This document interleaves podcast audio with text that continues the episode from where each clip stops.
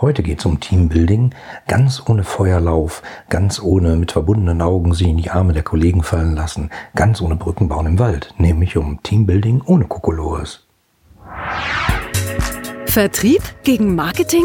IT gegen Produktentwicklung? Controlling gegen Kundenservice? Gegeneinander statt miteinander kostet Zeit, Geld und Energie.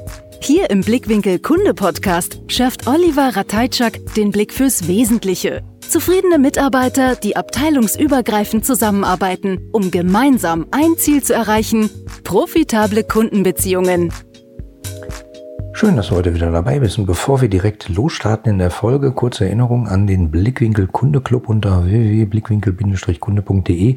Das ist sozusagen der kostenlose Mitgliederbereich zu diesem Podcast, wo wir nicht nur Informationen bereitstellen, wo du dir Videos anschauen kannst und auch noch bestimmte Podcast-Themen-Bundles findest, plus mein letztes Buch geschenkt etc. etc., sondern wo wir uns auch einmal im Monat zum ähm, Clubabend treffen, um uns gemeinsam da auszutauschen. Leute aus verschiedensten Branchen, verschiedenen Blickwinkeln.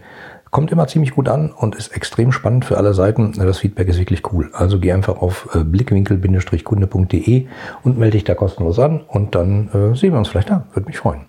Also heute geht es um wirksames Teambuilding ohne Kokolores. Ja, wieso mache ich diese Folge? Weil ich in den letzten Wochen ziemlich viel unterwegs war und äh, immer Workshops gemacht habe zum Thema Teambuilding, ähm, Produktivität von Teams verbessern, Zusammenarbeit von Teams verbessern, äh, teamübergreifende Zusammenarbeit verbessern zwischen Abteilungen zum Beispiel. Ähm, und im Zweifelsfall auch die, die Arbeitsstimmung, das Arbeitsklima sozusagen zu heben. Und dabei habe ich ein sehr ungewöhnliches Phänomen beobachtet.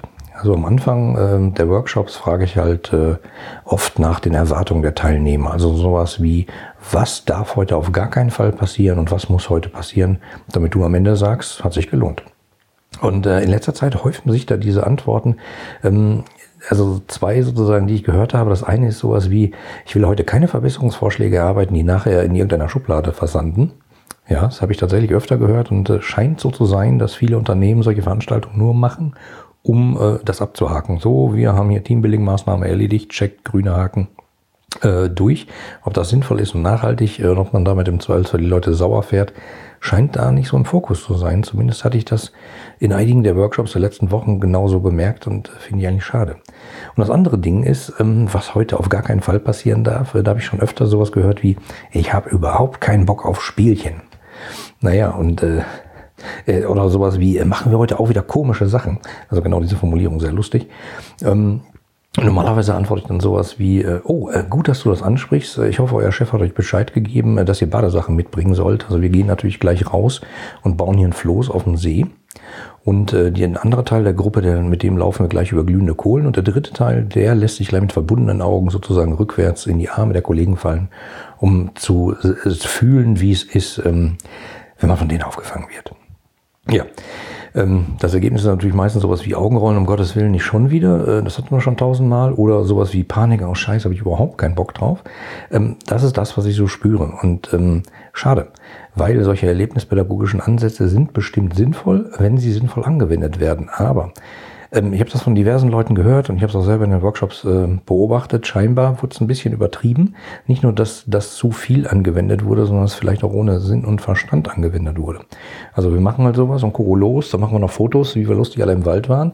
Und wir haben uns auch gut verstanden, in den Armen gelegen. Äh, aber Montag sind wir wieder auf, dem, äh, auf der Arbeit, haben dieselben Probleme wie vorher und irgendwie ist alles blöd. Und ähm, also meistens gibt es eine ziemliche Erleichterung, ähm, wenn ich dann sowas sage wie, nee Leute, ich persönlich halte das für Kokolores, wenn man es falsch ansetzt und das machen wir hier einfach nicht. Ähm, ich glaube, diese erlebnispädagogischen Ansätze können sicherlich ihre Berechtigung haben, wenn sie gut eingesetzt werden. Aber scheinbar wurden die so, ich sage mal, sind die teilweise verkommen zu solchen Motivationsevents. Hey, wir müssen unser Team einmal hochpeitschen, wir müssen die noch einmal motivieren, damit wir noch die letzten Verkaufsziele, die letzten KPIs erfüllen. Und das ist einfach nicht sinnvoll.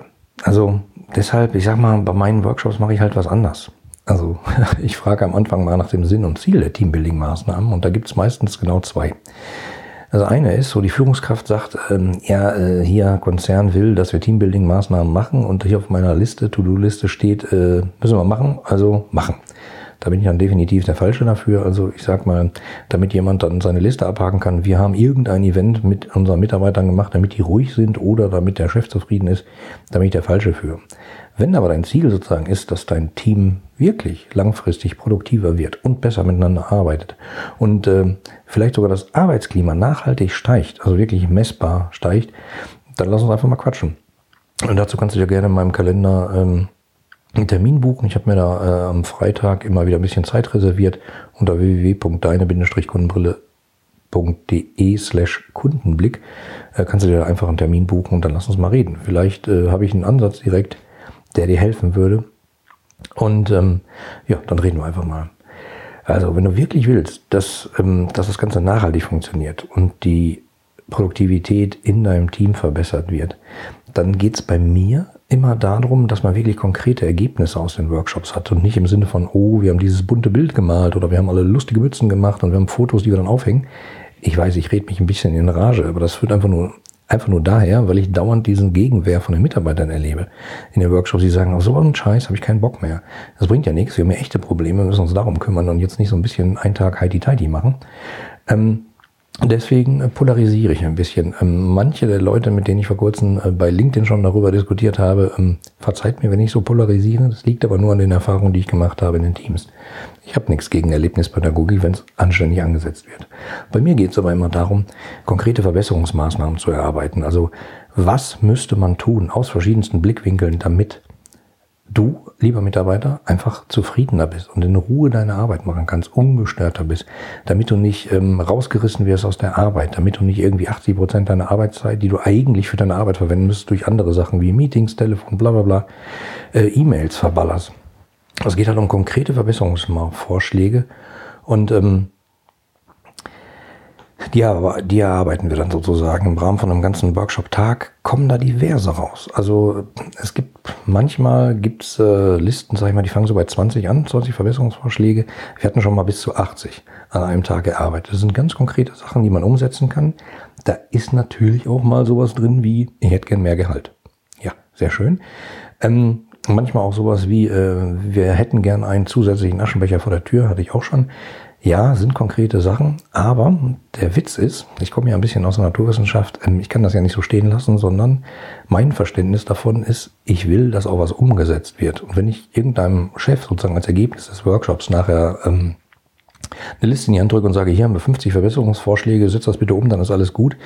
Nee, ist ja schwierig. Also selbst, selbst meine liebsten Kunden haben kein unbegrenztes Budget, um alle Verbesserungsvorschläge, die sich irgendjemand bei irgendeinem Tag mal ausdenken kann, umzusetzen.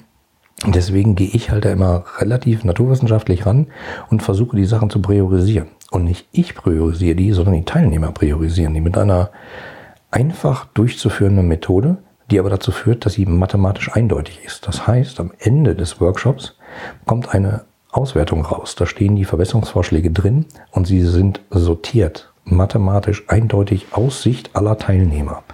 Und das sorgt dafür, dass man sofort erkennen kann, guck mal, das sind die Top 5. Da brennt die Hütte richtig, da müssen wir uns drum kümmern.